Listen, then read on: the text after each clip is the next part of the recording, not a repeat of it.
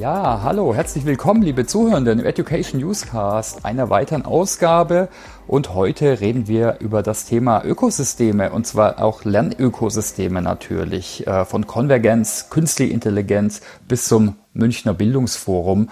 Und äh, ich freue mich da super, einen absoluten Experten eingeladen zu haben. Heute dabei ist der Kai Liebert. Hi Kai, toll, dass du dabei bist. Hallo Thomas, danke für die Einladung. Ja, vielleicht du, vielleicht stellst du dich einfach kurz vor. Wer bist du? Was machst du? Vielleicht ganz kurz auch, was war so deine Reise bis jetzt? Mhm. Ja, gerne. Also Kai Liebert, mein Name. Was war meine Reise? Hm. Ich habe eigentlich angefangen und wollte Musiker werden und oder Journalist, eins von beiden. Und bin dann eher durch Zufall zum Thema Lernen gekommen. Hab dann studiert in, äh, in Heidelberg, zuerst Volkswirtschaft und Politik und Soziologie und später in Erziehungswissenschaft und habe dann die Firma Siemens besucht im Rahmen von Medienpädagogik.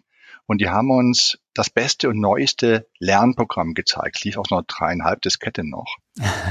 und dann habe ich mir das angeschaut und sagte, wenn das das Neueste ist in Pädagogik und Didaktik, dann kann man da was tun, dann kann man arbeiten damit. Das ist was, das viel ein großes, weites Feld. Und so war es letztendlich Siemens, die mich so gebracht haben, mich mehr mit dem mal lernen und die Thema Medien und Computer dann zu beschäftigen habe dann darüber auch dann promoviert über das Thema Pädagogik im Netzwerk computergestützter Lernsysteme und es war zum ersten Mal so ein systemischer Blick auf das Thema computerbasiertes Lernen äh, mit vielen Themen wie normative Geschichten, wie natürlich Instructional Design, auch Technologie und Wirtschaftlichkeit, aber eben auch künstliche Intelligenz. Denn schon damals gab es Ideen für adaptive Lernsysteme. Und ich habe das mal spaßeshalber beim Vortrag vorgestellt, so ein paar Zitate von damals. Die Leute fanden es total cool und fanden es, boah, wie modern ist denn das? Nee, das ist 20 Jahre alt. Die Technologie hat es nicht richtig hingebracht, aber ich muss auch sagen, dass einige der didaktischen Probleme, die wir damals hatten, heute immer noch bestehen. Ganz klassisch, wie kriege ich eigentlich einen roten Faden hin in adaptiven Lernsystemen? Und das hat mich dann durchgehend beschäftigt. Dann habe ich durch Zufall einen Job bei der AEG bekommen. Mhm äh, als die wollten, am Ingenieur gesucht, äh, war ich natürlich nicht. Der programmieren kann, konnte ich natürlich nicht. Und dann habe ich halt geschrieben, Leute, wenn ihr was über Lernen machen wollt, dann müsst ihr halt einen Pädagogen einstellen und nicht irgendeinen Ingenieur, habt ihr genügend bei euch. Das haben die mir geglaubt und dann hatte ich auf einmal einen Job dort und musste mich mit äh, Programmiersprachen wie Tencore, wenn das irgendjemand kennt, rumschlagen und später Authorware mhm. und habe dann meine Sachen gemacht. Ich habe dann auch meine Musikpläne, ich habe lange dann Speed Metal gemacht, wollte eigentlich Profi werden, habe gesagt, nee, ich bin jetzt 30 Jahre alt, viel zu alt für den Job und habe dann bin dann eben gesagt, okay, dann gehe ich halt, halt in die Industrie. Ne? War dann eben bei bei AEG in Konstanz, die haben Briefsortieranlagen gemacht, mhm. hergestellt, wusste gar nicht, was das ist so richtig und aber ich fand das Projekt spannend, ich fand die Themen spannend und ich war der damals der erste Geisteswissenschaftler unter 2000 Betriebswirten und Ingenieuren. Habe eine ganz neue Welt reingebracht und habe viel Glück gehabt, weil mich die Technik sehr interessiert hat. Die war wirklich faszinierend und weil wir einen Paradigmenwechsel in Technologie hatten, von diskreter Technik hin zum Zentralrechner, was auf einmal eine ganz neue Art von, von Problemlösestrategien für die Techniker brachte vom Hin, ich tausche eine Karte hin, ich muss verstehen, wie das System logisch funktioniert und dann über Zentralrechner das machen. Und das war natürlich eine ganz coole Geschichte, dass wir das dann verkoppelt haben mit computerunterstütztem Unterricht, CUU hieß es damals noch. Mhm. Und ich hatte das Riesenglück, A, ein super Team dort zu haben und B, dass wir technologisch auf Höhe der Zeit waren. Wir hatten einen Bildplattenspielerrekorder. Das hat, glaube 11.000 Mark gekostet, das Teil. Wir hatten ein eigenes Videostudio. Und wir haben dann das meines Erachtens erste hybride oder Blended Learning Konzept im industriellen Maßstab dort erstellt. Und das war eine, eine, sehr spannende Zeit. Das war ja im Kundengeschäft. Wir mussten also Geld verdienen damit. Mhm. Und wir haben es euch bewiesen, dass man mit dem Einsatz von Computer-Based Training wirklich massiv auch Geld sparen kann. Nur Zeit in dem Fall, wir haben die Kurse runtergebracht von zwölf auf acht Wochen. Das war so mein Einstieg in das ganze Thema computerunterstützten Unterricht. E-Learning sagt man heute dazu. Man hat sich so weiterentwickelt, dann bin ich da weitergegangen. Irgendwann sind wir von Siemens aufgekauft worden. Irgendwann bin ich dann bei der Zentrale bei Siemens gelandet. Ja, und dann habe ich irgendwann mal den Global Learning Campus übernommen von Siemens. Das ist die globale Abteilung für Weiterbildung bei Siemens und habe dann die aufgebaut weiter, habe die globalisiert, habe die digitalisiert und habe dort sehr, sehr viel Spaß, Freude gehabt, viele coole Menschen getroffen, viele spannende, irre Sachen gemacht und bin dann vor zwei Jahren raus bei Siemens, weil dann 30 Jahren reizt dann doch irgendwann und habe mich dann sehr stark fokussiert auf das Münchner Bildungsforum. Das ist ein gemeinnütziger Verein, wo ich ehrenamtlich arbeite, ist die älteste Community in Deutschland, ist im letzten Jahr 50 geworden. Da bin ich mit viel Engagement drin, können wir heute später nochmal drüber reden. Mhm. Und mache mhm. viele Communities, habe globale Communities, lokale Communities, äh, mache viel Musik wieder, habe wieder Klavierunterricht genommen, nutze die Zeit, lerne mhm. Jazz, eine neue Sprache in der Musik und mache ein bisschen Beratung nebenher, aber das ist eher ein kleiner Teil. Also so meine ganze Journey von damals bis heute. Also kein Speed Metal mehr, sondern jetzt eher äh, zum Jazz, wenn ich es richtig verstehe. Hm, ja, wir haben also vor Corona haben wir noch mal zwei Heavy Metal Konzerte gemacht mit der alten Band. Das mhm. war schon gespannt. Ich kann ja schon beides noch. Okay, cool. Ja, ja, ist witzig, wenn man oder interessant einfach, ne, wenn man einfach äh, ein bisschen tiefer redet. Wir haben, glaube bei der SAP gab es mal einen, äh, einen Aufruf. Wir haben auch zig Menschen, die sogar innerhalb der, der Firma Bands haben. Ne? Also Finde ich total äh, spannend, ja cool. Okay. Ja, du, äh, vielleicht gu gucken wir jetzt mal auf das Thema Ökosysteme und Lernökosysteme. Ja. Das ist auch ein mhm. bisschen ähnlich wie die KI. Ne? Ökosystem ist ja nicht per se was Neues, aber wir haben schon ein paar neue Elemente und man könnte schon sagen, dass es ja schon so ein äh, Trendthema ist, äh, mit dem sich viele beschäftigen oder beschäftigen sollten. Auch unter anderem neben, äh, eben wegen dem Siegeszug der Business-Ökosysteme. Vielleicht einfach mal so deine Sicht. Wie, wie definierst du das dann, äh, Lernökosysteme? Also es gibt ja, äh, wie du schon gesagt hast, eine Unmenge von Definitionen von Ökosystemen. Und die haben alle ihre Berechtigungen. Ja, also mhm. Es gibt Technologieökosysteme, es gibt einfach Lieferantenökosysteme. Das ist alles da und das ist äh, gut. Und ich jetzt, das hat gibt's auch kein gut oder schlecht. Ich glaube, es ist nur die Frage, welches Definition von Ökosystemen nimmt man für das, was, was, was man erzählen möchte, erreichen möchte. Und für mich ist es halt das Thema plattformbasierte Corporate Learning Ökosysteme, die sich anlehnen von der Logik an hm, Plattformen wie Airbnb oder wie Uber oder wie Apple oder wie YouTube. Und damit sind es keine besseren Systeme, das will ich einfach nicht sagen, sondern es ist wirklich einfach eine bestimmte Perspektive drauf.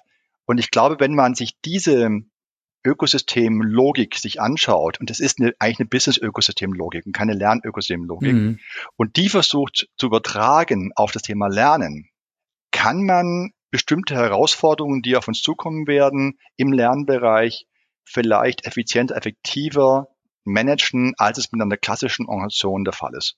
Warum ist das so? Und was, was ist das Interessante daran? Also für mich ist ein Corporate Learning Ecosystem, das auf der Plattform basiert, erstmal ein Governance-System. Also ein Regelsystem, wie gestalte ich das Thema Lernen bei mir im Unternehmen?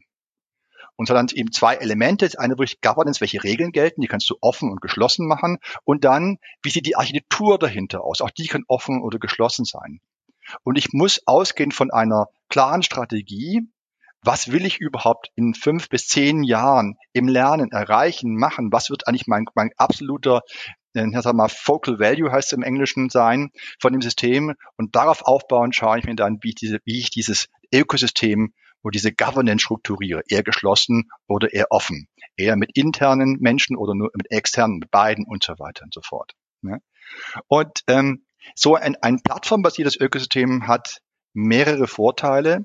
Es ist sehr, sehr schnell und effizient, weil die Kommunikation von den Leuten, die was lernen wollen und die Lehren anbieten, sehr schnell funktioniert. Ich habe da keinen Flaschenhals mehr von irgendwelchen Quality Gates und irgendwas drin, sondern ich mache direkt einen praktischen Kontakt her und ein Stück weit regelt das System von der Qualität sich auch selber her.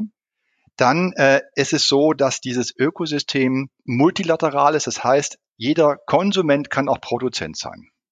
Und gerade das finde ich in den heutigen Zeit, wo wir diese Irrsinnsgeschwindigkeit haben und gar nicht mehr wissen, wie wir ganze unsere Organisationen der Technologie mitnehmen. Und ich glaube, das Thema künstliche Intelligenz wird das nochmal beschleunigen. Da glaube ich, ist es einfach notwendig, dass man das gesamte Potenzial, was an Wissen da ist, in einer Firma und auch außerhalb, einfach super schnell nutzen kann. Und da hilft so ein Ökosystem, so eine Plattform einfach weiter, weil äh, ich sehr schnell viel Content drauf bekomme, aber gleichzeitig auch die Verbindung hinbekomme von dem Menschen, der es produziert hat. Wir haben oft über Knowledge Management gesprochen oder mhm. Siemens wüsste, was Siemens weiß. Wenn ich es schaffe, möglichst viele Menschen über Netzwerkeffekte in so ein System reinzubekommen, dann brauche ich ja kein Organigramm mehr, um zu sehen, wer ist denn der Experte für künstliche Intelligenz im Bereich X. sondern ich sehe, wer macht die Lernangebote, wo ist diese Person, ich kann direkt mit den Leuten in Kontakt treten. Und ich glaube, dass diese Art von Kommunikation verbunden mit Lernen eine sehr hohe Geschwindigkeit bringt und es ist auch sehr authentisch, weil die Menschen, die wirklich die Themen in einer Firma bearbeiten, wirklich das Thema selber auch gestalten und einbringen können. Ich glaube, dass es sehr hilfreich ist, auch in Zusammenhang mit diesen neuen Organisationsformen, die wir überall sehen, die eher in Richtung, sage ich mal, Agilität gehen, generell eher selbstbestimmt, selbst organisiert. Ich frage, wie verbinde ich die eigentlich in irgendeiner Form? Wie bringe ich denn diese verschiedenen Inseln, die dort leben, zusammen? Und ich glaube, dass so ein Learning-Ökosystem hier auch ein verbindendes Element äh, äh, machen kann, über diese Plattformen auch, wie ich diese Aktivitäten zusammenbringe. Und darum glaube ich, dass dieses plattformbasierte Ökosystem äh, eine äh, sehr spannende Geschichte ist. Mhm. Das Thema dahinter ist noch, dass du, um sowas zu betreiben, eigentlich erstmal alle beteiligten Partner, die du drin hast, auf einen gemeinsamen ja, Wertbeitrag fokussieren musst. Was wollen wir wirklich tun? Und auf eine gemeinsame ja, Verständnis, wie ich zusammenarbeite. Und das ist teilweise in der Tat eher das schwierigere Thema dass wir hier dieses, ich nenne mal auf Englisch Shared Belief und Shared Values, wie ich dieses Thema wirklich in Organisationen unterbringe, denn wir kennen ja Organisationen, du genauso wie ich, dass da eine Unmenge auch von nicht immer inhaltlich äh, komplett konkreten Themen entscheidend sind, sondern auch andere Faktoren, mhm. menschliche mhm. und politische Faktoren, mhm. was nicht immer mitspielt. Und da kann aber auch wieder diese Corporate Learning Einheit ein Vorbild sein, ein Experimentierlabor für neue Arten und Weisen Zusammenarbeit sein und kann da voranbringen und kann sich auch selber mehr Glaubwürdigkeit geben. Darum glaube ich, ist es ein super spannendes Feld, mit dem man experimentieren kann, dem man lernen kann, wo man auch eine ganz neue Art von Wertbeitrag für Unternehmen liefern kann. Also ich versuche mal zusammenzufassen. Also es ist auf jeden Fall äh, skaliert durch Plattformen. Wichtig ist die Zusammenarbeit oder Co-Kreation ne? oder Co-Innovation nennen wir es, mhm, äh, zwischen verschiedenen genau. Akteuren. Jetzt mhm. intern oder extern oder ja. beides im besten Fall. Ne? Mhm. Das kann Dimensionen haben wie ein Marktplatz äh, und hat auf jeden Fall Netzwerkeffekte, dadurch, äh, dass die verschiedenen Akteuren, mhm. Bereiche äh, verbunden sind. Und vielleicht nur noch mal meine Denke. Ich finde natürlich die Plattform-Thematik ist super wichtig, gerade zum Skalieren. Mhm. Gibt super Beispiele, App Stores, Marktplätze und so weiter.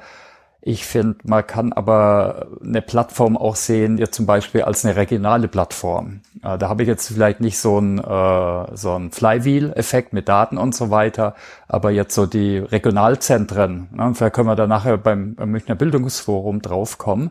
Ich finde, Plattform kann auch was Regionale sein, mhm. wo ich regionale Akteure äh, miteinander verbinde, oder? Absolut. Und wenn man sich verschiedene Business-Ökosysteme anschaut, mhm. dann ist immer wieder das Thema, was ist mein Mehrwert, den ich schaffe, mein Wertbeitrag? Was mache ich wirklich besser mit dem Ökosystem? Und wenn du dir ein Amazon oder ein Airbnb vergleichst mit dem Uber, dann ist Airbnb der Mehrwert ist, dass ich möglichst viele Leute in der ganzen Welt verstreut habe, denn ich will ja nicht zu Hause sein und ich will ja wegfahren von zu Hause. Also je mehr Leute weg von meinem Hometown in München oder was ist, umso besser für mich.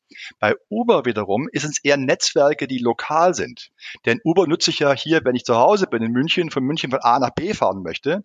Also äh, macht es keinen Sinn, wenn ich da Angebote finde, wie ich nach New York komme mit dem Taxi. Das ist ja vollkommen sinnlos.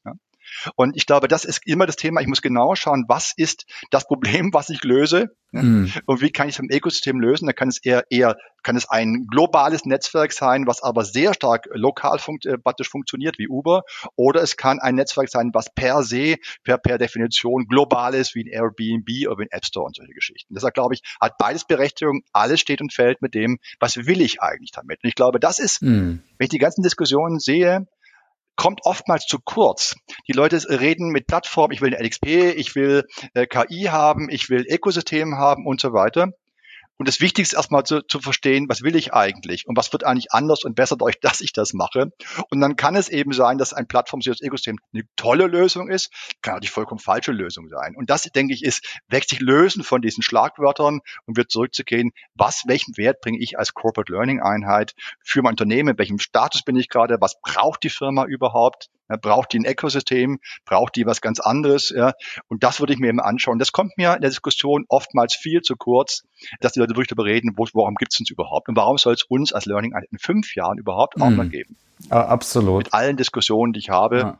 Ich habe mit Firmen mal gesprochen, destroy your own company. Ja? Äh, was würdest du denn machen, wenn du von außen kommst? Wie würdest du denn deine, deine Lernen halt kaputt machen? Ja, und da haben die Leute schon ein bisschen hm, Bammel davor, sich selber mal wirklich auf den Prüfstein zu stellen. Habe ich wirklich einen Wertbeitrag dauerhaft für das Unternehmen oder bin ich halt nur da, weil ich halt da bin? Mhm. Ja, absolut. Also ich, ich glaube, das ist wie vieles, es ist kein Selbstzweck, sondern ich muss natürlich auch Wert fürs Unternehmen generieren. Mhm. Natürlich hilft mir das, um jetzt vielleicht ja die, die Lerneinheit noch besser zu managen, gerade in so einem systemischen Ansatz. Aber genau, also ich finde es extrem wichtig zu schauen, was will ich überhaupt. Ne? Vielleicht, wie ist auch das Ökosystem der Firma oder wie, wie siehst du da die Zusammenhänge? Ich denke, es gibt ja da verschiedene Möglichkeiten oder Szenarien. Ich kann eigentlich gucken, mich intern zu optimieren. Ja. Ich kann aber auch schauen, das Ökosystem, das Business-Ökosystem, äh, mich daran zu alignen. Ja? Mich hier zum Beispiel mhm. da auf Partnerzertifizierung bis ja. hin zu Co-Innovationen äh, als mhm. Learning-Abteilung zu konzentrieren. Mhm. Ist ja auch nochmal ein anderes Szenario. Mhm. Aber ist im Endeffekt die Frage, ne, worauf man sich einigt. Ja. Mhm. Ich habe da ein Modell gebaut, das heißt äh, das Corporate Learning Multiverse. Mhm. Das Multiverse besagt eigentlich, dass eine Firma, eine Organisation aus einer Unmengen von Ökosystemen besteht. Mhm. Es gibt nicht das eine Ökosystem, sondern es gibt viele. Und wenn ich jetzt ein Corporate Learning Ökosystem aufbaue, ist es für mich sehr wichtig, dass wir dieses Ökosystem verbinden mit den anderen Systemen. Das nenne ich das Connect Konnektoren, nenne ich das. Und diese Konnektoren beschreiben letztendlich den Win-Win für beide Stellen. Denn nehme an, ich habe Strategie als ein Ökosystem, das ganze strategische Umfeld von einem Unternehmen. Warum sollte sich eigentlich die Strategieabteilung mit mir, Corporate Learning, zusammensetzen, mit mir zusammenarbeiten? Gibt es da einen Grund? Ja, vielleicht. Es könnten die strategischen Skills sein. Mhm. Warum sollten die Menschen mitmachen in einer Firma, bei so als Autoren damit reingehen? Ja, das könnte halt sein, dass es die Teilhabe ist dem, was passiert. Warum sollte ein Geschäft mitmachen? Ja, weil sie Business Transformation haben. Und ich glaube, es ist wichtig, wenn ich mein Corporate Learning Ecosystem aufbaue, auch mir genau zu überlegen, wie verbinde ich mich mit entscheidenden Ökosystemen in der Firma drin und was sind genau die Mehrwerte, die ich für diese jeweiligen Ökosysteme dann auch leisten kann und warum gerade dann ein Ökosystem auch Sinn macht für die Kollegen, die da in, in, drin sind. Und ich glaube, dieses Multiverse-Modell äh, ist sehr hilfreich, wenn man auch dann ins Design von diesen Ökosystemen geht, weil es ist ganz ehrlich eine ziemlich harte Nummer, wenn ich als Corporate Learning mir genau überlegen muss, wie schaffe ich ein Win-Win für andere Ökosysteme. Da habe ich ein paar Workshops mal gemacht und da kam immer raus, ja, Ökosystem ist gut, aber sobald du dich dann selber in Frage stellen musst, warum sollen sie nicht einfach selber machen? Wozu brauchen die euch dafür eigentlich? Was leistet ihr eigentlich ganz genau dafür, dass das zu einem Mehrwert führt für die Company oder für diese entsprechenden anderen Ökosysteme, dann hat man auf einmal sehr tiefgehende Diskussionen über den, was tun wir eigentlich hier, wie organisieren wir uns, was für einen Mehrwert bringen wir, was für Skills haben wir, was für Skills brauchen wir. Und da kommen meistens sehr tolle strategische Fragestellungen raus, die dann wiederum im Next Schritt helfen, das Ökosystem dann zu designen. Ja, absolut. Ne? Und gerade die Corporate Learning Abteilung, die hat auch viel zu bieten. Ne? Von den klassischen Sachen wie Zertifizierung und Upskilling mhm. bis hin zu so Dingen wie äh, verschiedene Formate, Community-Entwicklung ist, natürlich, ist bei uns ein Riesenthema, wie man auch Ökosysteme ja, weiterentwickeln kann. Mhm. Ja, und äh, du hast erst einen Vortrag gemacht auf der LearnTech, da haben wir uns auch getroffen. Und da hast du, äh, der, der, der hatte die Worte Konvergenz, künstliche Intelligenz, Ökosystem und Kuhfladen äh, im Titel. Also Kuhfladen können wir uns vielleicht so als Cliffhanger aufheben, was das war, aber äh, Konvergenz und KI, wie spielt das dann in die Ökosysteme oder in die Entwicklung rein, deiner Meinung? Also Konvergenz ist, ich bin ja schon ein paar Jahre unterwegs bei dem Ökosystemthema und wenn ich mir so beobachte, wenn ich Diskussionen habe, ich habe viele Diskussionen mit Firmen und sagen die, ja, mh, hm, ja, in der Zukunft klingt sehr visionär, ist ja alles cool, machen wir dann mal, wenn es passt, so ungefähr. Mhm. Und die Konvergenz für mich kam als ich mir äh, die Konsequenz davon angeschaut habe, was passiert, wenn das Thema ChatGPT und Konsorten, egal wie sie heißen mögen, und die entsprechenden Applikationen, wenn wir es schaffen, die wirklich vernünftigen Griff zu bekommen und hier einsetzbar zu machen, in Deutschland auch, dass wir hier eine Art Katalysatorfunktion haben. Und da habe ich mir angeschaut, was passiert gerade momentan in Deutschland, gehen wir sehr spät auf den deutschen Arbeitsmarkt oder deutsch, deutsche Gesellschaft an. Wir haben einen Irrsinns Fachkräftemangel, der wird nicht besser, mhm. sondern wir überaltern, wir tun es mit dem Zuzug momentan relativ schwierig und der Integration. Wir werden weniger Leute, wir haben Fachkräftemangel. Da gibt es Teile des Fachkräftemangels, die kann man nicht lösen, wenn es um handwerkliche Geschichten gehen. Auch da könnte man Ökosystem sehen, ja, im Lernen, aber in Firmen ist es nicht so sehr. Aber jedenfalls, da ist ein richtiger Druck und Zug auf dem System. Mhm. Äh, ihr kennt es ja, der War for Talents, der Krieg der Talente, ja, der ist vorbei, denn die Talente haben gewonnen. Und ich denke, da müssen die Firmen schauen, sich mehr auf Reskilling und Upskilling zu stürzen und auch mit den Menschen, die jetzt einem Konzern da sind, mit denen das weiterzuarbeiten und die auch sinnhaft in der Arbeit halten, bei Laune halten, weiterbilden, ausbilden, den Spaß an der Arbeit weiterhin geben, auch wenn sie 55 plus sind. Das wird unumgänglich sein in Deutschland. Erster Punkt. Der zweite Punkt ist das ganze Thema, diese neuen Organisationsformen, die sehr dezentral oder sehr, sehr autonom sind, also agil plus. Ne? Dann das Thema Selbstorganisation des Lernens. Wenn du siehst, wie heute, ich äh, hab's, äh, äh, übrigens ist ein ein Anbieter für Nachhilfe in USA sind die Kurse, glaube ich, in 30 Prozent runtergeschnappt, ja, weil die Schüler dort nicht mehr einen Online-Tutor fragen aus der Firma, sondern die fragen ChatGPT. Mhm. Das heißt, äh, viele der, der die Generation, die jetzt rein aufwächst, ist es selbstverständlich, ein Online-Buddy wie ChatGPT oder irgendwas zu haben und selbst zu lernen. Also selbst lernen, selbst organisiertes Lernen wird ein ganz wesentlicher Punkt sein. Dann haben wir natürlich das Thema Geschwindigkeit, Geschwindigkeit, Geschwindigkeit. Es geht alles so irrsinnig schnell und wird so komplex. Wie kann ich damit umgehen? Und dann das Thema noch Skills. Kriege ich die richtigen Skills am richtigen Ort, am richtigen Platz hin? Und das äh, letzte ist noch das Thema Hyperindividualisierung, dass wir sind es gewohnt von unserem täglichen Umgebung, dass alles auf uns individuell zugeschnitten wird. Das erwarte ich mhm. natürlich genauso vom Lernen, auch von Lernplattformen. Tja, das war die Konvergenz. Und dann kam eben das Thema Künstliche Intelligenz dazu, wo ich sage, oh, das Ding bringt jetzt alles zusammen. Ich kann auf einmal ganz einfach Content Creation machen. Jeder Mitarbeitende kann sehr einfach mit mhm. Tools äh, selber die Lernnuggets machen, Fragen machen und, und, und machen. Ja. Die Suchen wird ganz, werden anders funktionieren, weil die KI hilft mir bei Recommendation. Es wird bis dahin gehen, dass äh, ich gar nicht mehr ein LMS oder LXP brauche, weil ich sage einfach, hey, mein Unternehmenschat GBT, ich möchte äh, Projektmanager werden und habe ein Projekt so und so, bitte stell mir ein, ein, direkt einen Kurs für mich zusammen mit Avataren, allem drum und dran. Ja? Oder bring mich mit Menschen der Firma zusammen, die das gleiche Problem haben und, und, und, und, und. Ja? Und ich glaube, dass da, die, das mal mit Konvergenz, solche Zusammenkommen von den verschiedenen Faktoren jetzt wirklich ein sehr großer Druck auf die Systeme kommen wird, sich zu verändern.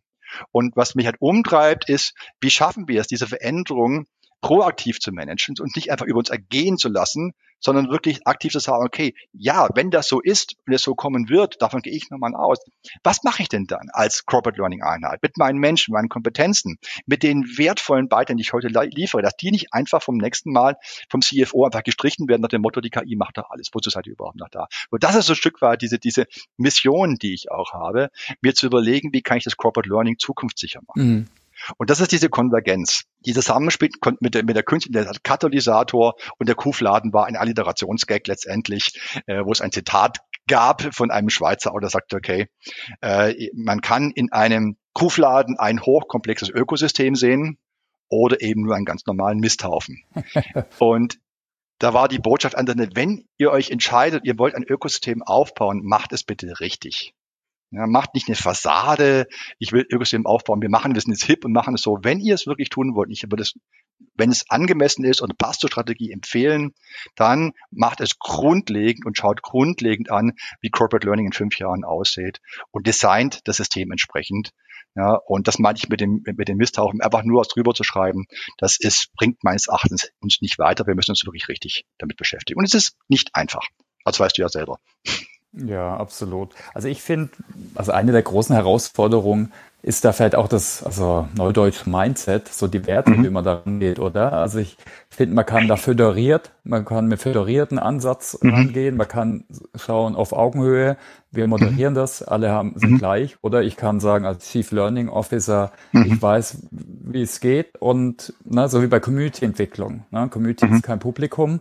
Wenn ich auf Co-Creation ja. und auf Augenhöhe ausgehe, ist eigentlich eine ja. gute Metapher, dann funktioniert ja. eigentlich die Co-Kreation und Co-Innovation viel besser. Ja. Äh, und das Engagement der Akteure. Und äh, hast du da Tipps vielleicht, wie man das angehen kann? Klar, das ist vielleicht sogar ein Persönlichkeitsthema, aber... Ja, Thomas, wir zwei leben so in der äh, Blase drin, in einer Hightech-Blase. Ich komme ja von Siemens, du von SAP, äh, auch bei den anderen vielen großen Firmen ist es so, für uns ist Digitalisierung selbstverständlich. Was wir machen, ist uns einfach unser DNA mit drin. Aber ich glaube, dass es viele Branchen, Bereiche Altersgruppen, sei es jung oder alt, soziale Gruppen, ja, kleinere Unternehmen gibt, für die das ganz anders aussieht. Und hier ist auch für mich die Frage, was können wir von den großen Firmen tun, um hier einen Beitrag zu leisten, dass diese Multiresistenz ein wenig zurückgeht. Und das ist auch der Grund, äh, warum ich mit dem Bildungsforum sehr aktiv bin, weil wir genau das versuchen, auch ein Stück weit einen Übertrag zu machen. A, wirklich von den großen Firmen auf die kleineren Firmen, mittleren Firmen. Auf der anderen Seite auch eine Erdung zurückzubekommen von den kleinen mittleren Firmen, sag mal, ihr seid total durchgeknallt in euren großen Firmen, ihr wisst ja gar nicht, was auf der Welt überhaupt läuft. Ja. Und deshalb glaube ich, Digitalisierung äh, in vielen Bereichen sind wir gut, absolut. Da sind wir auch, sage ich mal, können wir ein bisschen mithalten mit dem Rest der Welt. Aber in vielen anderen Bereichen meines Erachtens, auch vom Mindset her, sehe ich uns als Deutschland sieht es relativ schwierig aus. Und da müssen wir uns in der Tat insgesamt als Gesellschaft überlegen, wie wir das überkommen wollen ich will jetzt keine politische Diskussion reingehen, aber wir alle wissen, dass in den letzten 20 Jahren in der Beziehung eigentlich so gut wie gar nichts gemacht worden ist. Und das schlägt irgendwann zurück. Und meine Beobachtung ist, dass halt in anderen Ländern oder Regionen das Thema Digitalisierung und gerade was künstliche Intelligenz angeht, sehr, sehr, sehr weit entwickelt ist und fortgeschritten ist, wie Europa nicht richtig zusammenbekommen, dass aber dann diese Firmen auch ein Stück weit den Markt diktieren, aber diese KI auch den entsprechenden kulturellen Bias der Länder reinbekommt. Sei es USA oder sei es China. Und USA kann man nicht sagen, hat inzwischen auch einen massiven kulturellen Bias. Und ich kann dir sogar ein Beispiel erzählen davon. Ich hatte mit Synthesia, das ist so ein Tool, mit dem man so Avatare, so, so kleine Videos machen kann. Und ich habe das gemacht für die Veranstaltung vom Münchner Bildungsforum. Und meine erste Version war, hallo Leute, schön, dass ihr da seid. Zwei Minuten war das Video fertig.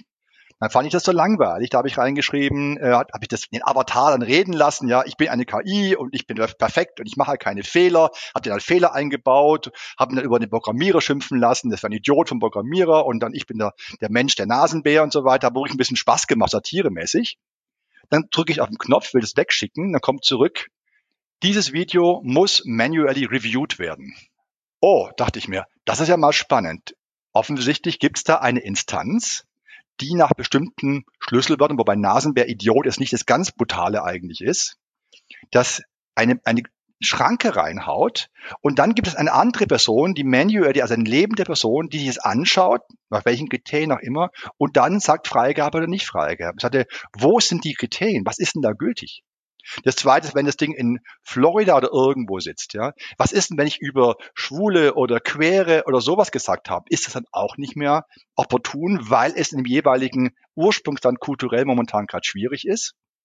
Und das fand ich nochmal für mich war ein super Learning, dass diese ganzen KI-Tools, die wir da haben, dass das keine neutrale Technologie ist, sondern dass diese KI einen Bias hat, dass diese Unternehmen einen Einfluss darauf haben. Ja, aber auch einen Einfluss darauf, dass sind Menschen dahinter, die offensichtlich sagen, ich möchte nicht, dass das Wort Nasenbär genannt wird. Ich sage das aber keinem vorher, sondern ich entscheide es einfach selber, Nasenbär oder nicht Nasenbär. Und die Diskussion finde ich auch sehr spannend, die wir sicherlich auch begegnen müssen, aber bitte nicht im typisch Deutschen, wir verbieten das erstmal alles, sondern überlegen, wie gehe ich damit um? Fordere ich mehr Transparenz? Ja, mache ich eigene Guidelines? Gründe ich eine eigene Constitutional KI oder, KI oder sowas? Ja, das muss man sich alles überlegen, wie das dann geht. Und ich glaube, das sind auch Themen, die wir als Lernleute uns durchaus zu Herzen nehmen können. Das ist für mich momentan noch ein weißer Fleck.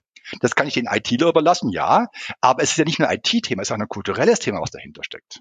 Ne? Und das, sage, es gibt so viele Möglichkeiten, wo wir als Lernleute einen Wertbeitrag liefern können, der im Kontext zum Lernen ist, damit wir, wenn die KI wirklich mal unsere ganzen Kurse übernimmt und die Sachen macht, äh, äh, einfach noch wirken können in unserem Sinne im Unternehmen. Denn ich glaube schon, dass Unternehmen es gut tut, Menschen zu haben, wie wir, die Lernen vertreten eine sehr, sage ich mal, menschlich nahe, äh, humanistische Blickwinkel auf das Thema Lernen und, Kultur haben und nicht nur den Leuten, den Ingenieuren und den Kaufleuten, äh, ich will nichts gegen die Leute sagen, gegen braucht ihr alle, ja, aber ich finde es immer gut, möglichst viele Perspektiven drin zu haben, nicht nur von Gender und von Hautfarbe, sondern auch wirklich von Blickwinkel auf die Welt und aufs Unternehmen drauf. Und da, glaube ich, können wir lernen, Leute haben einen ganz speziellen Blickwinkel, der für die Firmen sehr wertvoll ist den wir aber nicht einfach nur beschränken sollten. Wir können Trainings organisieren. Das halte ich für zu wenig. Ich glaube, wir können viel, viel, viel mehr Wert beitragen. Und ich denke, das möchte ich gerne mit anderen Kollegen auch weiterentwickeln, zu sagen, wo ist, was für Wert können wir noch schaffen im Unternehmen und können es auch sichtbar machen vor allen Dingen. Mhm. Und da passt Ökosystem, ne, was auch eine Art Organisationsentwicklung ist eigentlich, auch so ein älterer Begriff, aber gerade das Thema Change mhm. und äh, Transformation kommt auch immer wieder hoch. Passt ja. da eigentlich echt gut dazu. Aber vielleicht da passen jetzt meine Fragen, was wären jetzt so deine Tipps äh, für Menschen, die jetzt die vielleicht in der Firma arbeiten, in der Personalentwicklung, im Training, jetzt so an das Thema Ökosystem äh, dran zu gehen, das weiterzuentwickeln. Mein Ökosystem hat ja jeder, aber ich will äh, zu einem anderen Status, auf ein anderes mhm. Level. Ich will auf eine Reise, eine Reise starten. Also sicher einmal zu gucken, äh, zu mhm. schauen, wo will ich hin eigentlich. Ich denke, das hatten wir am Anfang eigentlich schon. Das ist sehr wichtig, mich zu alleine mit den anderen Stakeholdern, mit den anderen mhm. Ökosystemen um mich herum in der Firma, außerhalb, die die relevant sind. Äh, ne, Im Change reden wir von Stakeholder-Analyse. Das geht so, gibt so mhm. eine die Ökosystem-Stakeholder-Analyse. Aber hast du da mhm. andere Tipps, äh, was man so machen sollte? Mhm. Ich möchte es mal bekräftigen erstmal. Ich nenne es aber den Nordstern. Ich brauche einen Nordstern. Ich möchte, muss wissen, wo ich in fünf bis zehn Jahren sein möchte. Denn die Entwicklungen sind so schnell und so unvorhersehbar, dass ich eine Art Korridor brauche, dass ich auch weiß, wann gibt es eine richtige Möglichkeit, mich zu verändern. Es kann sein, dass ich ein Ökosystem längst im Kopf habe, aber ich muss auf den richtigen Moment warten, wo ich das starten kann. Ja? Also ich muss wirklich die Firma sehr gut kennen und ich kann nicht einfach sagen, heute mache ich Ökosystem, wenn die Firma gerade, sage ich mal, in Restaurierungsprozess drin ist. Könnte sein, dass es komplett gegenläuft. Ja? Sondern ich, ich muss, muss genau die Firma beobachten und sagen, ich muss das Ding im praktisch Kasten haben, ich muss weiß, ich weiß, was ich will und dann schaue ich jede Bewegung, die die Firma macht, kann ich gucken, hilft mir das, hilft mir das nicht, verändere ich mich, verändere ich mich nicht. Und das ist dieser super strategische Ansatz, den ich den Leuten empfehlen kann. Neben dem natürlich, ich mache mein Handwerkzeug, ich bringe mein Zeug in Ordnung. Operativ muss natürlich sowieso funktionieren, vollkommen klar. Aber das ist diese strategische Komponente. Das zweite ist, Menschen mitnehmen. So früh wie möglich. Ich weiß, als wir bei Siemens angefangen haben, das Thema uns mit Learning Experience Plattformen zu beschäftigen und klar war, dass wir Daten brauchen, haben wir in einem super, super frühen Stadium mit dem Betriebsrat gesprochen und haben gesagt, Leute, wir haben noch nichts, aber wir sind uns sicher, wir werden bald mehr Daten brauchen. Wie seht ihr denn das? Und haben dann den Betriebsrat als ein wichtiger Player in der Geschichte sukzessive für jeden Schritt, Schritt für Schritt für Schritt mitgenommen, haben nicht einfach gesagt, ja, wir können eine Plattform, Leute, schaut mal her, so sieht's aus, sagt ja oder nein, sondern wirklich als, wie ist eigentlich ein Stück Stakeholder-Analyse, das ist vollkommen richtig, aber guckten, das war ein ganz wichtiges Stakeholder, den wir sehr früh reinbezogen haben und dann am Schluss haben die uns sehr unterstützt dabei auch noch. Wenn ich in anderen Firmen auch mal sehe, dass der Betriebsrat sehr super skeptisch ist und sehr behindert, hindert praktisch und teilweise auch. Bei uns war das wirklich ein Zusammenspielen. Und wir haben natürlich auch von den Tipps angenommen. Wir sagten, Leute, so geht das nicht. Da haben wir darüber nachgedacht, ja, habt eigentlich recht, wir machen es einfach anders. Ja, und haben gemeinsam entwickelt. Das muss ich sagen, also Betriebsrat ist gut. Dann haben wir offene Communities gemacht. Wir haben gesagt, wir bauen ein System, äh, Ökosystem auf. Wer in der Firma will mitmachen? Wir haben das nicht begrenzt auf Lernleute, auf irgendwem, nur auf, auf Hierarchien. Macht mit. Ja. Das dritte war, wir haben dann natürlich auch äh, mit den, dem Top-Management äh, versucht, die mit auf die Reise zu nehmen und denen klarzumachen, dass es wichtig ist. Haben, aber wir haben relativ langsam, wir relativ stark undercover auch. Also wir haben dann schon das ähm, nicht gleich allen erzählt, weil es ist eine Story, die nicht sofort jedem ins Gesicht springt, wie toll das ist. Das braucht ein bisschen, bis man das entwickelt hat. Und haben dann unsere Zirkel immer größer und größer und größer gemacht, haben uns sehr viele Perspektiven von außen angehört, zum Beispiel von dem Roland Deiser, ja, Jane Hart, ja, haben alle verschiedenste Menschen angeschaut, haben die gar nicht bewertet, ob das gut oder schlecht war, sondern einfach ganz versucht zu sammeln. Und dann haben wir uns genau geschaut, wo will Siemens hin? Und dann war klar, wir können so nicht weitermachen, wie wir sind. Wir haben aber noch Zeit weil das, der, der Konzern noch gar nicht gemerkt hat, dass es so gar nicht weitergeht mit dem Lernen und haben dann proaktiv das Thema äh, Richtung langsam hinentwickelt und hat natürlich da eine große Schwierigkeit natürlich mit vielen Menschen in, in der Lernorganisation, die natürlich gerne Trainings entwickeln und trainieren sagen, okay, ist aber ein Thema, was am Auslaufen ist und haben dann diese Ambidextrie spielen müssen. Und was dann noch richtig spannend war, dass ein Ökosystem hat einen Tipping Point, hat so einen Kipppunkt, wie so ein Ökosystem auch, generell auch, ja, wo es das System schlagartig umkippt. Und wir hatten, es war am Anfang, da sicherlich fast ein Jahr immer reingepusht. Wir haben sehr viel uns angeschaut. Wir haben uns drei Bereiche angeschaut. Das Thema Inhalte, welche Inhalte kriegen wir drauf? Das zweite war, welche Technologie haben wir da drauf? Und das dritte war, wir machen das mit den Communities, dass wir so drei, drei Perspektiven hatten, haben das hochgezogen Da hat man so, haben so 1400 Leute rumgedümpelt. Wir haben das Ding, das, das, das Ding war selbst gebaut noch damals, die erste Version von XP. Und dann ist das Ding innerhalb von einem, von drei Monaten umgekippt. Weil wir eine Idee hatten, die sich entwickelt hatte mit so Microsites, Landingpages für Abteilungen wo jede Abteilung ganz leicht sich eine Landingpage, Learning Landingpage kuratieren konnte. Ganz einfach. Und da sind wir innerhalb von drei Monaten von 1400 auf knapp 100.000 gesprungen.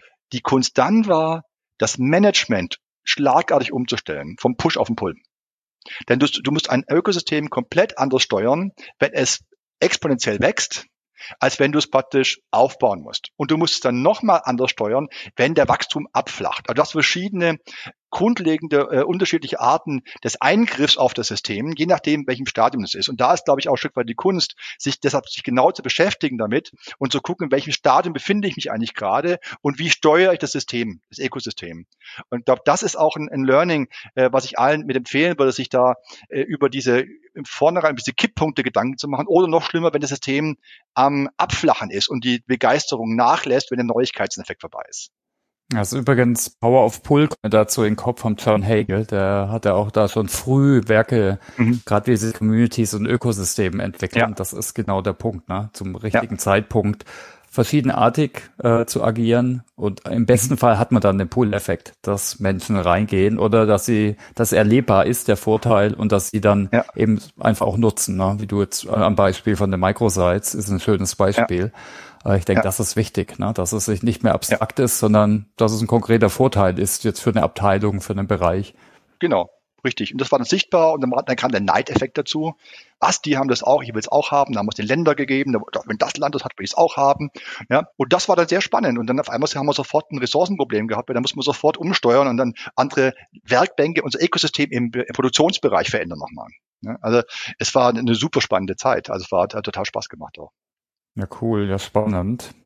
Jetzt, äh, wir haben jetzt so über das Ökosystem oder Lernökosystem mhm. bei Siemens gesprochen. Mhm. Äh, so andere Ökosysteme, man kann ja auch aus einem regionalen Blick drauf schauen, ne? so mhm. die UWL Region zum Ostwestfalen, Lippe, äh, ja. auch die Metropolregionen, die entstehen mit Gründerzentren, ne? die haben ja auch mhm. Plattformen, oft sind die Plattformen mhm. technisch und eben mhm. auch Events oder so Inkubatoren und so. Ja, und ich finde, was du ja auch machst, ne, mit dem Münchner Bildungsforum, das haben wir schon mhm. so in der Richtung sehen. Oder die Corporate Learning Community, bisschen anders äh, mhm. äh, geartet, so auf einem äh, ja. deutschen äh, Kontext.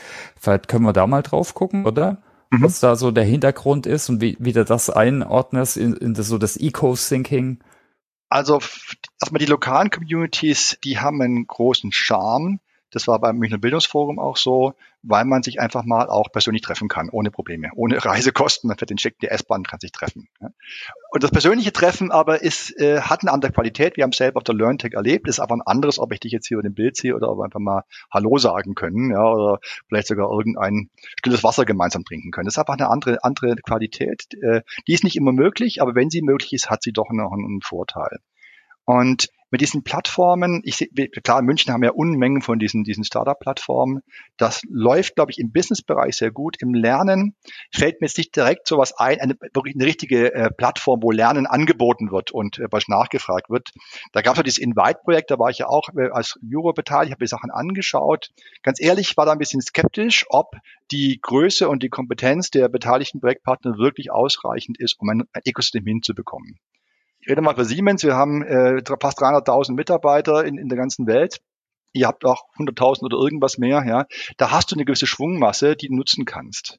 Und diese Ökosysteme äh, leben halt von Größe. Darum gibt's ja auch nur im Prinzip ein YouTube oder ein Facebook oder ein TikTok, weil je mehr Nutzer drauf sind, umso mehr Value und mehr Wert hast du auch. Und deshalb musst du da eine, eine Größe reinbekommen. Wenn du die nicht hast, wird das Ding versickern und, und versanden. Und deshalb ist die Frage, schaffen wir es in Deutschland, wirklich in Metropolregionen auf eine gemeinsame Plattform zu gehen? Da gab es ja auch das Problem Lernplattform Deutschland. Ja. Ist das Ding groß genug und, und äh, von, der, von, von der Struktur her gut genug aufgesetzt, dass ich wirklich was bewegen kann? Ich habe dann die Beispiele mir angeschaut, das waren halt Bäckerinnungen, irgendwas, ja, und sagte ich, ja, ist, die Idee ist ja klasse und auch die Idee, dass ich attraktives Lernen für die Bäckerinnen mache, ist auch gut. Aber du schaffst es halt von der Größe und vom Kapital nicht und auch eine KI kann überhaupt nichts machen, wenn du 100 Teilnehmer der Plattform drauf hast. Dann musst du mehr Masse haben. Ja.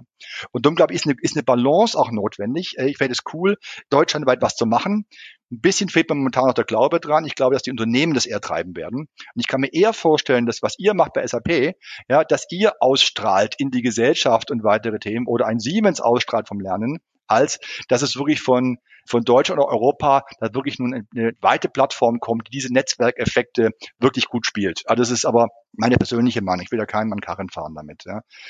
Ja, und es war die Frage zum Münchner Bildungsforum, äh, sind wir ein Ökosystem? Irgendwo ja, aber wir sind kein plattformbasiertes. Wir sind eher eine Community, würde ich sagen, als ein Ökosystem. Ne? Äh, also wir, wir treffen uns und wir sprechen über Themen, wir tauschen uns aus.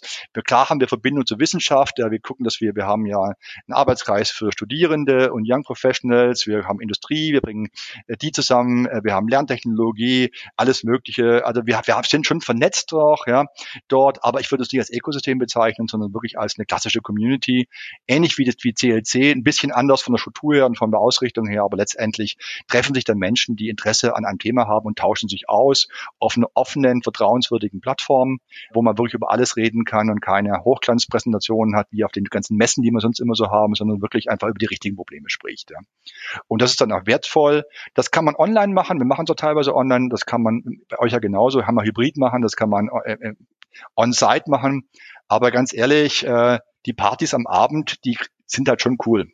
Ja, und die bringen noch eine andere Verbindung zwischen den Menschen her. Das ist, ist einfach meine Erfahrung. Ja, ich habe es ja vorhin gesagt, ne? Im Endeffekt, also wir Menschen, ne, wir sind endliche Subjekte, also wir leben irgendwo, in irgendeiner Wohnung, in irgendeinem Haus, wo auch immer, ja.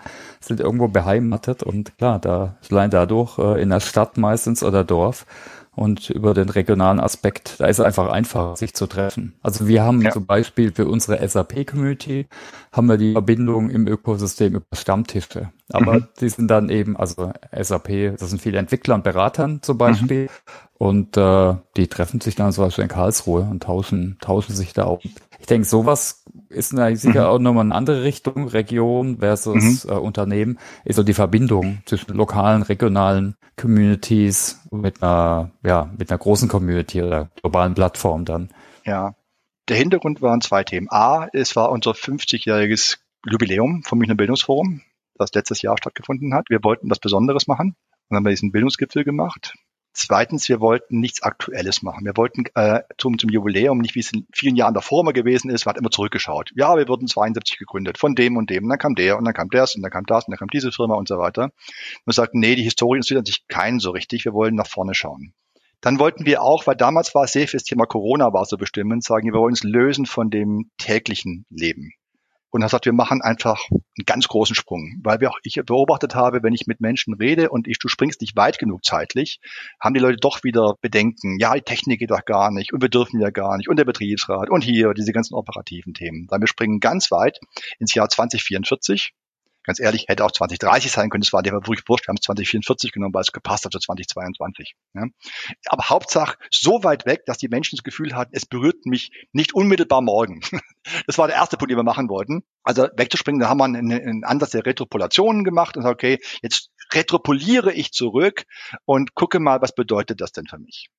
Und haben dann drei, wir haben das große Streams haben wir dann äh, erarbeitet gehabt. Äh, wir haben Innovation Circle, das hat Vorbereitung gehabt, haben wir so ein paar CLOs mit drin gehabt und drei Streams gehabt, wo wir sagen, da können wir wirken in Zukunft. Und die Hypothese war, so wie wir heute arbeiten, arbeiten wir in 2044 garantiert nicht mehr. Es wird sich grundlegend ändern. Und die Frage, was machen wir denn dann? Wie schaffen wir Wert? Und sagen, A, wir können das Thema Gemeinwohl anschauen. Und da haben wir zwei Themen gehabt. Das eine war Green, also wie kann ich eine Firma helfen, wirklich grün zu werden als Lernorganisation? Das zweite war Social Innovation. Wie kann ich mich praktisch koppeln mit der Gesellschaft auch? Wie kann ich beitragen dazu? Denn in vielen Firmen ist das Thema Diversity oder der Umgang in einem vernünftigen Umgangston selbstverständlich, während es draußen in der Gesellschaft ja zunehmend ruppiger abläuft. Auch die Frage, was können wir lernen davon, wie es in den Firmen abnimmt? Wie können wir es übertragen davon? Wie können wir Firmen helfen? Ne? Wie können wir da äh, arbeiten mit Organisationen, die im sozialen Bereich da sind? Wir haben zum Beispiel unserem nächsten Oktober haben wir ein Herbstforum, da wird die Sabina Schutter kommen, das ist die Vorstandsvorsitzende vom SOS Kinderdorf und werden mit der besprechen, ja, wie, was, wo sind unsere Schnittmengen der Ökosysteme, ja, wo sind die Konnektoren zwischen eurem und unseren, wo wir gemeinsam was tun können? Dann haben wir der zweite Stream war das Thema Performance, denn wir werden, wir stehen im Wettbewerb, wir müssen Performance liefern. Da haben A das Thema Ultra Performance gehabt. Da ging es bis hin Sachen wie Biohacking. Ja, also wie kann ich Daten nutzen, wie kann ich äh, Wearables, Uhren nutzen, bis hin zu Mitteln, äh, die man so einnimmt, nutzen, ja, äh, um besser performant zu sein. Äh, das klingt erstmal abstrus am ersten Blick, aber wenn du den Sport dir anschaust, wie heute Hochleistungssportler auch mit, sag ich mal, mit biochemischen Sachen betreut werden, die legal und sagen wir mal nicht schädlich sind, das haben wir durch ausgeschlossen, vollkommen klar. In 20 Jahren kann eine Menge passieren, wo ich sage, okay, da ist so viel, ich sollte es anschauen, ah, was mache ich mit meinen Daten? Die Uhr sagt mir, oh, hast schlecht schlecht geschlafen heute. Wenn du lernen willst, schau dir lieber ein Video an. Oder hey, heute bist du super kreativ, guck dir, geh mal in diese Richtung rein, zum Beispiel, wie so ein, so ein Buddy. Oder dass ich sage, okay, ich nehme halt irgendwas und äh, bin dann lernbereiter kleine Nebenstory, ich war im, im, Sommer in Kopenhagen, da war eben auch eine Veranstaltung, eine, eine Kunstausstellung zum Thema äh, Zukunft und da hatten die auch ein Szenario gehabt, wo es bestimmte ja, Pillen nimmt, die, die, die man nehmen kann. Das sind kein, kein LSD oder sowas, aber die bewusste äh, psychische Hochleistungsszenarien ermöglichen. Ne? Weiß der Himmel, was kommt, wir wissen es nicht. Wir haben damit gespielt einfach nochmal. Ja? Das zweite war Wellbeing. Das war das Thema, da aber Performance. Und dann haben wir uns geschaut dagegen, dann das Thema Wellbeing zu gucken, okay, jetzt Performance im Wettbewerb ist eine, aber die nachhaltige Performance, heißt, wie schaffe ich, dass die Menschen wirklich bis ins hohe Alter, was ja bei uns stattfinden wird und noch höhere Alter sein wird, wirklich Spaß an der Arbeit haben, äh, äh psychisch und physisch auch gesund sind. Ja? Und das dritte war Disruption. Da sind wir eher an uns selber rangegangen. Es gibt einmal das Thema No L&D. Wir gehen davon aus, in 2044 gibt es überhaupt kein Learning mehr, weil das macht irgendjemand anderes. Das macht die Firma selber aus sich raus, über Ökosysteme oder was. Oder eben Wild L&D haben wir es genannt. Das war die plakative Botschaft, oftmals wir Lernleute stehen immer neben der Transformation ja, und sagen den anderen, wie sie sich transformieren sollen. Ja, wir stehen, wir stehen ein bisschen außerhalb und sagen, ja, ja, wenn ihr Transformation macht, ich habe da jetzt den Kurs 1 und 3, macht den mal und transformiert euch mal schön.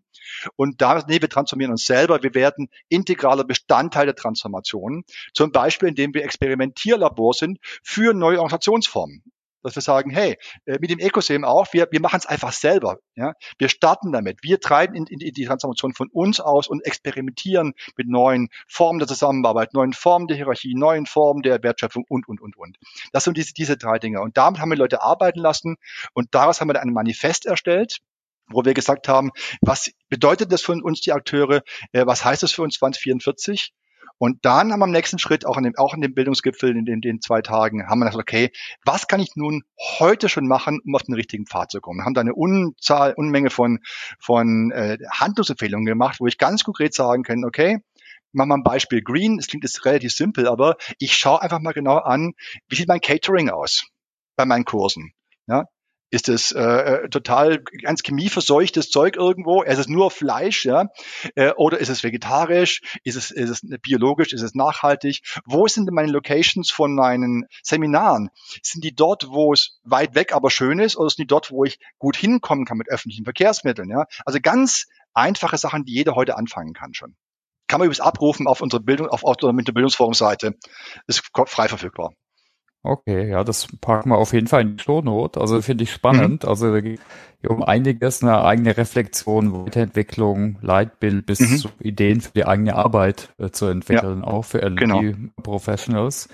Cool, spannend. Ja, unser Mantra war dabei eben, nehmt eure Zukunft selber in die Hand.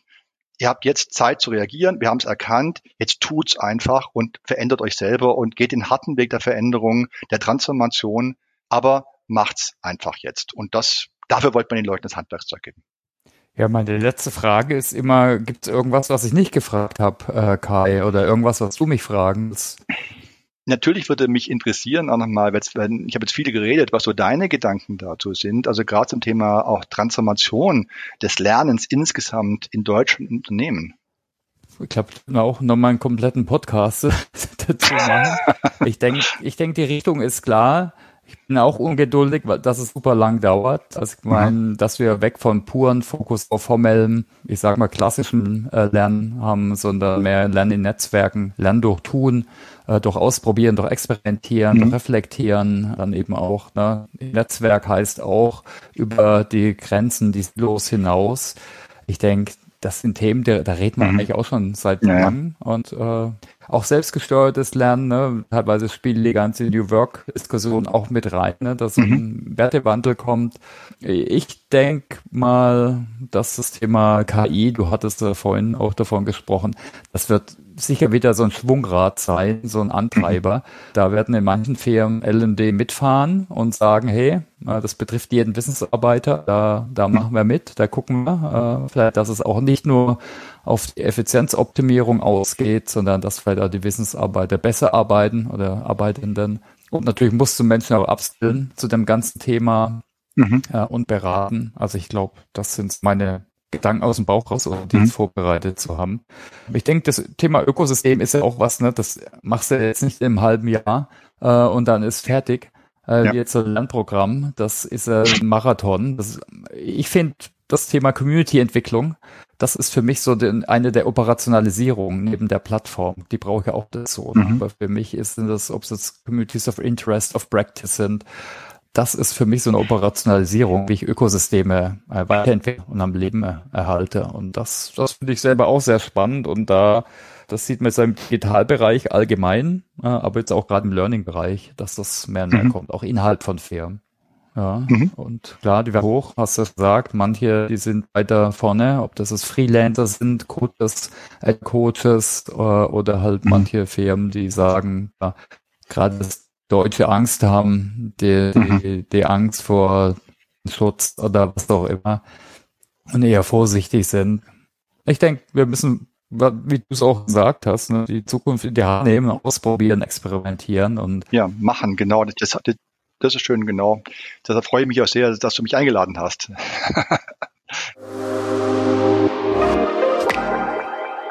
Also ich hätte noch mal ein paar private Fragen an ja. dich, also halb privat, wir nennen es mhm. äh, Home Story. Und zwar, was mhm. ist dein eigenes persönliches Narrativ, wenn es um Lernen und Entwicklung geht? Ich bin total neugiergetrieben. Ich bin kein fleißiger Lerner. War ich nie. Aber wenn mich was interessiert, dann gehe ich da relativ tief rein. Und was mich immer antreibt, ich möchte verstehen, wie Sachen funktionieren. Das Ökosystem treibt mich an, wie, wie funktioniert sowas? Ja?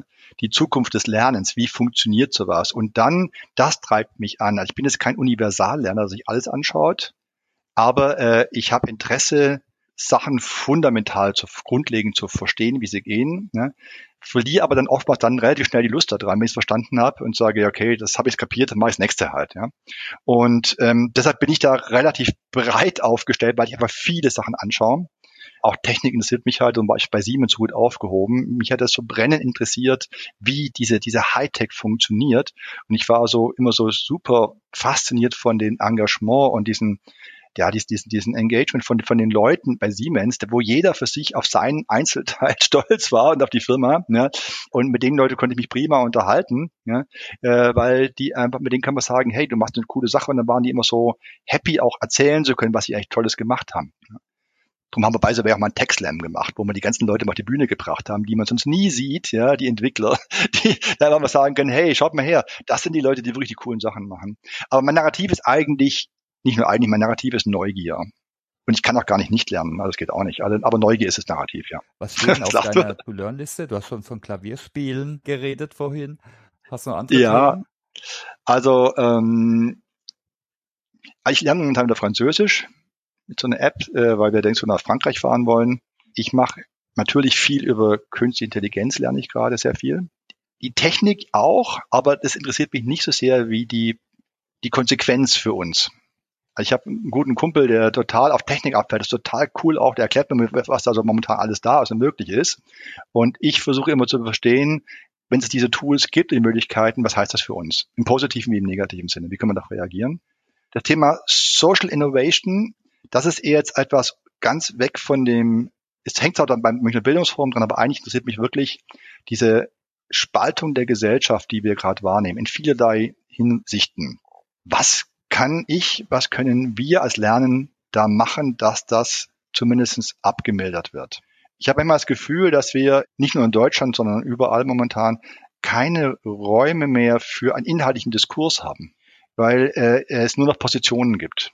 Das ist ganz spannend, da wird die Sabina Schutter von SOS auch äh, mit uns drüber sprechen im Herbst dann, wo wir sagen, wie schaffe ich es überhaupt in diesen, auch wenn ich soziale Spannungen habe, also SOS ist ja eher in, in Richtung Prekariat organisiert runter, ja. Da habe ich ja nicht nur äh, inhaltliche äh, Gender oder kulturelle Spannungen, ich habe wirklich auch also bei der soziale Abstufung Spannen drin und da hat Corona ja wirklich wüste Schneisen reingeschlagen in unser Land. Und wie kann man das wieder auffangen? Wie kann man das reparieren eventuell nochmal? Und da sehe ich, ist auch meine persönliche Meinung, dass vom Staat jetzt halt wenig gemacht wird und das ist für mich auch ein Motivator, eben gemeinsam mit Communities wie dem Münchner Bildungsforum zu schauen, wie schaffen wir es auch von Unternehmen heraus, da beizutragen, dass, das, dass, dass wir hier verhindern können wir es nicht, aber abmildern können. Und das versuche ich auch zu verstehen, äh, was man tun kann, wie man es tun kann und dann, dass wir eben entsprechend auch hier dann handeln können, aber immer aus meiner Perspektive des Lernens raus. Ich bin nun mal ein Lernmensch. Ich kann es nicht anfangen aus einer anderen Perspektive, wirtschaftlich und sonst irgendwas. Ich bin ein Lernmensch und versuche in meinen Kompetenzen, die ich habe, hier auf die Themen äh, raufzugehen, die ich finde, dass die spannend und wichtig sind. Mhm. Ja, wir hatten das Thema politische Bildung, hatten wir auch schon mal im mhm. Podcast. Mhm. Aber ich denke, das ist ein sehr guter Punkt. Ne? Das könnten wir eigentlich auch nochmal mhm. absolut reflektieren im Podcast. Müssen wir mal schauen, mit wem man vielleicht äh, da mal sprechen, weil ich, ich sehe das natürlich genauso, mhm. die Polarisierung und der ja. mangelhafte Dialog. Ja. Okay, vielleicht die letzte Frage noch. Wie hältst du mhm. dich denn selbst up to date? Also du probierst aus, hast du gesagt, du lernst neue mhm. Sachen, äh, gerade jetzt vielleicht zur Ökosystem-Thematik. Hast du da vielleicht Tipps? Äh, ja, ich rede mit allen Leuten, die ich treffe. Und äh, das, na klar gibt es solche wie Anja Schmitz und Jan Völsing, klar, die kennt man ja alle im Ökosystem, obwohl wir ein bisschen anderen Blickwinkel haben da drauf. Empfehlungen, ich sage immer, ähm, ja, ja, probiert es einfach mal aus, tut's einfach mal, seid neugierig. Es gibt so viele gute Publikationen. Roland Deiser ist auch sehr hilfreich mit seinem Modell, was er gebaut hat. Das hast du, glaube ich, auch bei dir erwähnt auch. Finde ich sehr, sehr hilfreich auch, das anzuschauen. Aber letztendlich kriege ich fast alles über Menschen mit. Die Communities, ich habe auch eigene Communities gegründet, globale und lokale. YouTube ist für mich ein sehr, sehr guter Kanal, vor allen Dingen für Klavier. Hm, ja, da ist es sehr hilfreich auch. Bücher, klar, ich lese viele Bücher und auch Bücher, die jetzt nicht direkt mit meinem Thema zusammenhören, aber ich kenne ein tolles Buch, das heißt Die seltsamsten Menschen der Welt. Äh, ist ein ziemlich dicker Wälzer. Da geht es einfach darum, warum sind wir Europäer so, wie wir eigentlich sind und warum sind wir so reich und weltbeherrschend in Klammer gewesen, bis jetzt zumindest noch, ja. Äh, und der, der wurde ja eigentlich aufgerissen hat, ein Wissenschaftler was aufgerissen hat, warum wir eigentlich so sind, wie wir sind, so individualistisch. Warum sind wir eigentlich so auf dieses Thema Freiheit gebracht? Und sind wir da sehr speziell? Ja? Oder sind wir, sind wir, äh, sind wir die, die, die Mehrheit oder sind wir eigentlich die Minderheit?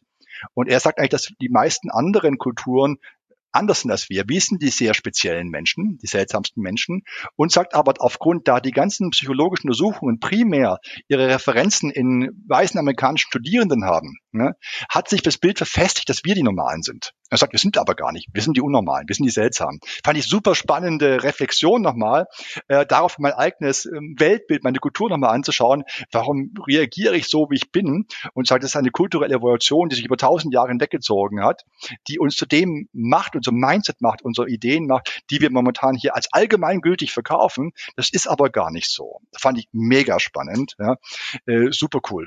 Und dann lese ich momentan ein nettes Buch über einen Jazzpianisten, der auch Lecturer ist in, in irgendeiner Uni und der sagt, okay, ich, man sollte managen, wie man eine Jazzband managt, mit sehr viel Improvisation, ja, mit viel Gefühl miteinander, Risiken eingehen, ja, äh, und einfach starten Sachen zu machen. Fand ich auch mega klasse, ja. Mhm.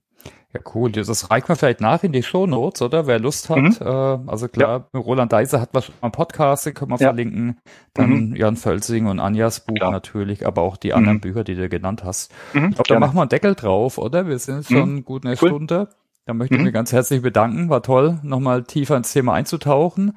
Vielen mhm. Dank. Mhm. Und für alle, die zuhören, natürlich herzlichen Dank für eure Zeit. Äh, wir hoffen alle, dass ihr es mitgenommen habt, den einen oder anderen Aspekt. Äh, Probiert es aus und entwickelt euer Ökosystem, wie auch immer das geartet ist, äh, weiter. Schaut natürlich zuerst, ne, was ihr überhaupt wollt, was der Mehrwert ist, wie man es ausrichten kann. Alles klar, dann wünsche ich allen einfach eine schöne weitere Lernreise, eine schöne weitere Woche. Macht's gut. Ciao, ciao. Okay, danke und tschüss. Ciao, Kai.